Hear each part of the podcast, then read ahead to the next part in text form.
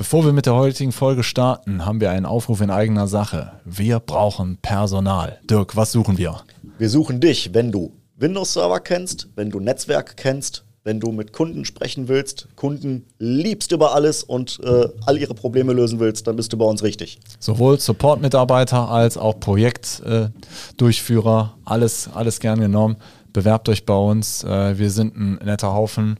Schreibt am besten eine E-Mail an karriere.hthgruppe.de. HTH-Gruppe als ein Wort. karriere.hthgruppe.de. Bewerbt euch. So, und jetzt viel Spaß mit der Folge. Wenn du heute ein digitales Produkt kennenlernen möchtest, mit dem deine Kinder finanziell kompetent werden, dann bleib dran. Wir haben heute einen spannenden Gast bei uns. Ja, hallo liebe Zuhörerinnen, liebe Zuhörer. Heute habe ich eine kleine Solo-Folge ohne Dirk und habe mir einen Gast eingeladen, den ich gleich vorstellen möchte. Zunächst äh, wollte ich mal ein bisschen aus dem privaten Nähkästchen plaudern.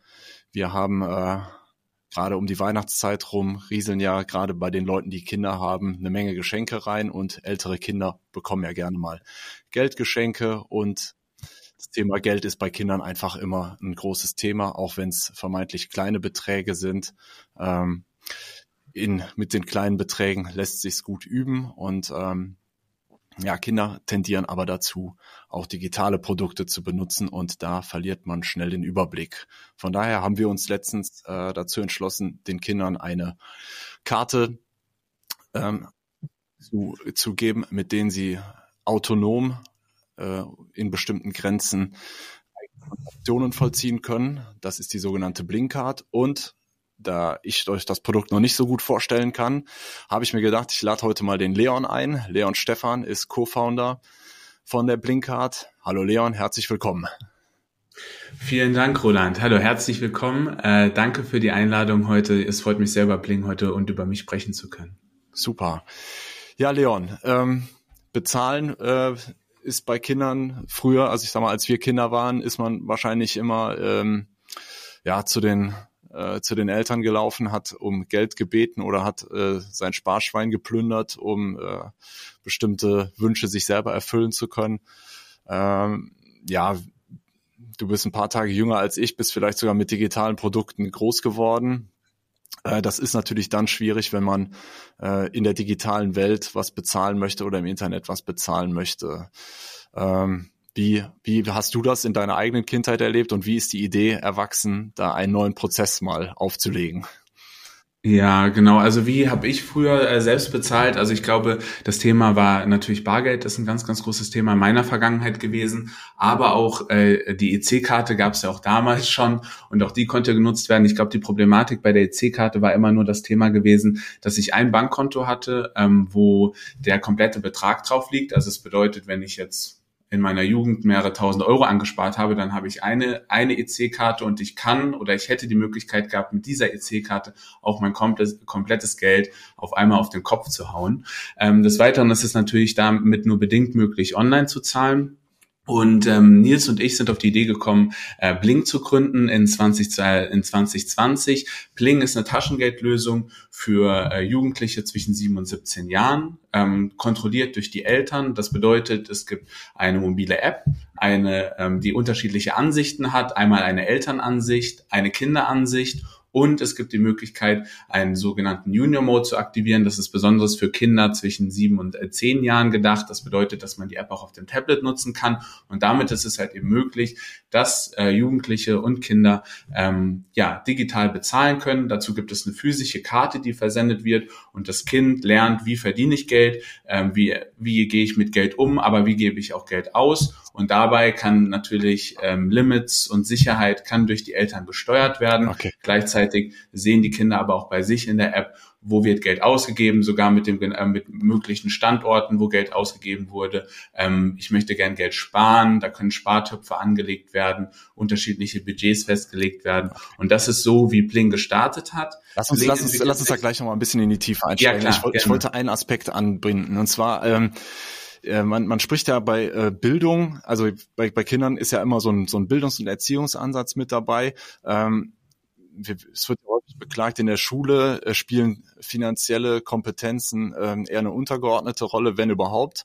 Ähm, ich sage ganz gerne immer, es gehört zur Allgemeinbildung eines jeden Menschen, einmal bei Monopoly krachend verloren zu haben, um mal das Gefühl von, ich habe alles verloren kennengelernt zu haben. Ähm, damit ist aber nicht getan. Äh, dieses ähm, alleine über Geld verfügen, also wir äh, äh wir wenden es zu Hause eben so an, dass die Kinder mit ihrem Taschengeld äh, eigentlich machen können, was sie möchten. Ähm, geben natürlich da hin und wieder Anregungen, aber was dann von dem Geld gekauft wird, solange da keine Verpflichtungen eingegangen werden, ist mehr oder weniger deren Sache. Ne? Das ist deren Geld und da sollen sie halt machen mit, was sie wollen. Und wenn es weg ist, ist es halt weg. Ähm, das fände ich hier zum Beispiel ganz spannend, weil in, die, in der digitalen Welt verliert man ja gerade als Eltern schnell den Überblick. Was passiert jetzt mit der Kohle? Wird da vielleicht doch ein Abo abgeschlossen? Und ähm, das ist jetzt aber hier bei eurer App äh, und bei der Karte nicht möglich, oder? Genau. Also an sich ist es möglich, dass wir ähm, Werkzeuge und unterschiedliche Mittel zur Verfügung zu stellen, dass ähm, weil jede Erziehung, sage ich mal, wie ein Vater mit dem Kind zusammenarbeitet oder wie man ähm, ja wie man einfach zusammenlebt, ähm, ist natürlich auch immer von der Familienkonstellation und den, ja, den persönlichen Erziehungsstil abhängig. Das bedeutet, wir geben klassisch nicht vor, wie man es machen muss. Mhm. Wir unterstützen aber an den Stellen und geben die passenden Werkzeuge, dass jeder das für sich selbst festlegen ähm, will. An sich ist es aber so, ähm, wie du schon richtig gesagt hast, gibt es ähm, das Kartenguthaben, das ist das ganz normale Taschengeld, über das kann frei verfügt werden. Es kann auch eingesehen werden, vertraue ich meinem Kind so weit, dass ich die Transaktion gar nicht sehen möchte, also wo er bezahlt hat. Ich möchte beispielsweise nur die Transaktionshöhen sehen. Das ist der sogenannte Vertrauensmodus. Und unabhängig davon habe ich den sogenannten Sparbereich und innerhalb des Sparbereiches kann das Kind äh, in den unterschiedlichsten Spartöpfen das Geld hin und her schieben. Und wenn das Kind beispielsweise aus dem Sparbereich Geld auf die Karte laden möchte, um es auszugeben, kann ich als Elternteil das freigeben oder halt eben auch ablehnen und kann sagen, okay, ähm, die 50 Euro beispielsweise oder die 25 Euro aus dem Sparbereich sollen jetzt nicht auf die Karte transferiert werden. Das bedeutet, wir haben einmal diesen ja geschützten Bereich, aber halt eben auch den Kartenbereich, wo das Kind damit verfügen kann. Okay, also der Kartenbereich ist im Prinzip ähm, jetzt nicht der physische Bereich, sondern im Prinzip da, wo Transaktionen angewiesen werden können. Das andere ist dann immer eine Sache, wie verhandle ich das dann aus und hat einen Bestimmungszweck. Genau. Und auch da kann ich aber auch wieder sagen, okay, ähm, denn mein Kind ist kein Kind mehr, sondern Jugendlicher. Ähm, es sollen alle Freiheiten gegeben sein. Dann kann ich aber auch in den Einstellungen einstellen, dass der Jugendliche ohne die Freigabe der Eltern hin und her transferieren kann. Das bedeutet, wir arbeiten viel über ähm, die Einstellungen ähm, und die Limits und die, die Sicherheit, die wir halt eben haben. Und da kann halt eben dynamisch konfiguriert werden, wie man das halt eben abhängig von dem Alter des Kindes gerne einstellen möchte. Cool. Als Elternteil. Okay, ja, ich habe noch gesehen, äh, man kann in Echtzeit Geld ähm, dem Kind überweisen oder zukommen lassen. Ich weiß nicht, ob man jetzt technischerweise von einer Überweisung sprechen kann. Ähm, das ist ja schon ganz cool, weil eine Überweisung dauert ja äh, in der Regel, also mittlerweile geht's ein bisschen schneller, aber es ist äh, selten in Echtzeit da. Das heißt, ihr habt auch wirklich da einen richtigen äh, massiven technischen Apparat dahinter. Kannst du uns ein bisschen was dazu erzählen, welche Technologien bei euch zum Einsatz kommen? Genau, also ein Thema ist natürlich die Echtzeitaufladung, um das Konto aufzuladen. Das bedeutet, man hinterlegt seine Kreditkarte, ähm, die Kreditkarte wird belastet, aber der große Vorteil ist halt eben, dass das Geld in Echtzeit wirklich direkt auf dem Konto ankommt. Also man muss nicht warten, ähm, obwohl ja, wenn man äh, wenn man sich mit dem Prozess auskennt, das das Geld ja nicht in Wirklichkeit schon gewandert ist sozusagen, sondern äh, es wird sozusagen vorgelegt durch uns an der Stelle. Und äh, das ist einer der Wege. Der zweite Weg ist, äh, dass man halt eben eine ganz normale SEPA oder eine ganz normale Banküberweisung machen kann. Das kann man standardmäßig machen, wo es drei bis vier Tage dauert oder halt eben die Echtzeitüberweisung, die die meisten Banken schon unterstützen, aber teilweise nicht kostenlos sind. Genau. Aber das, äh, das Hauptmittel, um bei uns einzuzahlen, dann nutzen die Leute gerne ähm, die eigene Kreditkarte oder die eigene Prepaid oder Debitkarte. Hm. Genau. Das heißt also, IT-Sicherheit äh, muss dann bei euch auch eine große Rolle spielen, ähm, denn das Geld soll ja nicht verschwinden. Ne?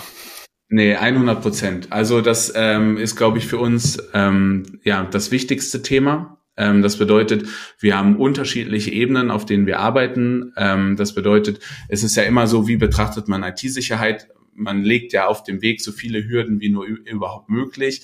Ähm, bei uns ist es so, ähm, ich kann ja mal so ein groben Überblick über die IT-Infrastruktur geben, äh, wenn, äh, wenn das interessant ist. Auf jeden Fall.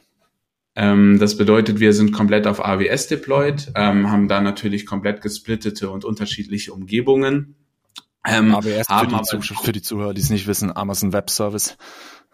Genau, Entschuldigung. Ja, Amazon Web Services, die wir nutzen, ähm, ist ein Cloud-Dienstleister, wo wir in, in, ähm, in Frankfurt sozusagen lokalisiert sind. Allgemein sind alle unsere Services ähm, äh, in Frankfurt äh, beziehungsweise innerhalb von Deutschland ähm, und ähm, ja sind da sehr stark aktiv und da haben wir unterschiedliche Sicherheitsmechanismen, die wir haben. Das könnten, also ich kann mal ein paar davon nennen. Das bedeutet zum Beispiel IP-Adressen, die wir kennen, die wir einstufen, dass sie sehr risikoreich sind, weil sie beispielsweise aus dem Tor-Netzwerk kommen, also aus dem, aus dem Darknet sozusagen, sind standardmäßig blockiert. Dann haben wir auf der Applikationsebene auch unterschiedliche Sicherheitsmechanismen. Wenn wir erkennen, okay, da ist ein Verhalten, was in einer gewissen Form untypisch ist, dann äh, setzen da auch relativ sehr schnell äh, Sperrungsmechanismen Mechanismen ein. Also da gibt es ganz, ganz viele unterschiedliche Ebenen, auf denen wir arbeiten. Es ist nicht so, dass man sagt, okay, man hat eine Sicherheitsrichtlinie, ähm, sondern es ist so, dass man auf den unterschiedlichsten Ebenen einer Infrastruktur ähm, unterschiedliche Sicherheitsmechanismen einfach einsetzt. Und das fängt bei der App an, sozusagen. Das fängt bei der App an, dass man nur von signierten App-Versionen API-Requests an das Backend, äh, also an unsere Infrastruktur senden kann ähm, und äh, wandert dann immer tiefer rein. Und an jeder Stelle gibt es unterschiedliche Mechanismen, äh, die die IT-Sicherheit sehr stark erhöhen ja, und äh, dafür sorgen, ähm, dass ähm, ja, dass es, dass es da nicht zu, zu Problemen kommen kann. Okay. Ja, also was ich ähm, könnte man sicherlich noch äh, jetzt ein bisschen vertiefen, aber so langsam müssten wir zum Ende kommen. Ähm, eine Sache noch, ihr äh, muss man so offen ansprechen, ihr, man kann euch ja wahrscheinlich noch als Start-up werten. Ähm, wenn ihr pleite geht, ist das Guthaben aber nicht verweg, äh, nicht nicht äh, in Luft aufgelöst, nehme ich mal, hoffe ich mal, ne? Natürlich nicht. Also das äh, Thema ist ja so, dass wir mit einem äh, Banking as a Service Provider nennt sich das, also mit einem Bankpartner zusammenarbeiten. Und in dem Fall arbeiten wir da mit einer sehr renommierten Bank zusammen, äh, die Bank Société Générale aus Frankreich. Und die fällt natürlich auch unter die Einlagensicherung bis 100.000 Euro, ähm, ähnlich wie man das auch aus den Banken hier aus Deutschland kennt. Das ist ja eine europäische Regelung. Also selbst ähm, in dem Fall, ähm, dass es Bling nicht geben sollte, wovon ich aber sehr, also was, äh, was ich ja, wovon ich sehr stark nicht ausgehe, das wird nämlich nicht passieren, ähm, ist es so, dass ähm, die Einlagensicherung einfach greift. Okay, ja, aber ist ja auf jeden Fall gut äh, ähm, zur Vertrauensbildung, dass man weiß, äh, selbst wenn der unwahrscheinliche Fall eintritt, dass ähm, so wie bei Wirecard damals, aber die, das ist, äh, denke ich, ein anderes Thema, aber nur um das äh, nochmal klarzustellen. Also das Taschengeld ist nicht verlustig und ich sag mal, ja gut, bei meinen oder anderen wird's mit 100.000 auch schon eng, aber äh, für die meisten sollte, ist das eine Größe, womit man klarkommen sollte. Ja, schön. Ähm, ja, also ähm, ja, ist im Prinzip für jeden nutzbar, der, der über ein Smartphone verfügt oder einen Internetanschluss verfügt und ähm, Genau. Zu den Kosten vielleicht noch, ähm, was kostet so eine, so eine Karte? Genau, also eine Karte kostet 2,99 Euro im Monat. Ähm, sonst gibt es aber auch keine weiteren äh, versteckten Gebühren an der Stelle. Okay. Ähm, genau, das ist der Abopreis. Genau. Okay. Ja, ich denke, irgendeiner muss es ja bezahlen. Entweder bezahlt es die Werbung oder nicht. Und ich denke, mit Informationen von den Kindern sollte man jetzt solche Services nicht bezahlen. Von daher ist das, glaube ich, gut angelegtes Geld. Ähm, ja, genau. Ja, Leon. Ähm, ja, weitere Fragen äh, kann man sicherlich gerne an dich schicken. Kontaktdaten äh, packen wir in die Show Notes oder wir stellen auch gerne den Kontakt her. Ansonsten über bling.de äh, kann man sich das äh, Ganze mal angucken. Und ja, ist auf jeden Fall ein sehr smartes Produkt. Äh, mal wieder eins von den Sachen, wo man sich denkt, eigentlich ist es äh, so genial einfach, hätte ich selber drauf kommen können, aber jetzt äh, wart ihr schneller. Ich hatte aber auch ehrlich gesagt keine Anstrengung unternommen. Von daher wünsche ich euch äh, ganz viel Erfolg weiterhin mit der App und äh, mit eurem Service. Und ja, ähm, genau. Danke für deine Zeit heute. Vielen, vielen Dank, Roland. Ähm, Wer es testen will, gerne. Ähm, man kann die Blinkcard kostenlos testen. Wer mich erreichen will, gerne ähm, auf LinkedIn schreiben. Ich bin, ich freue mich immer wieder über Austausch. Und äh, Roland, ich danke dir heute für deine Zeit. Ja, vielen Dank für, dass du da warst und mitgewirkt hast. Und ja, liebe Zuhörer, liebe Zuhörer, das war's mal wieder. Wir freuen uns, wenn ihr weiterhin unserem Podcast folgt und ähm, ja, wir freuen uns auf die nächste Folge. Bis bald. Ciao und meldet euch. Bis dahin. Tschüss. Dankeschön. Tschüss.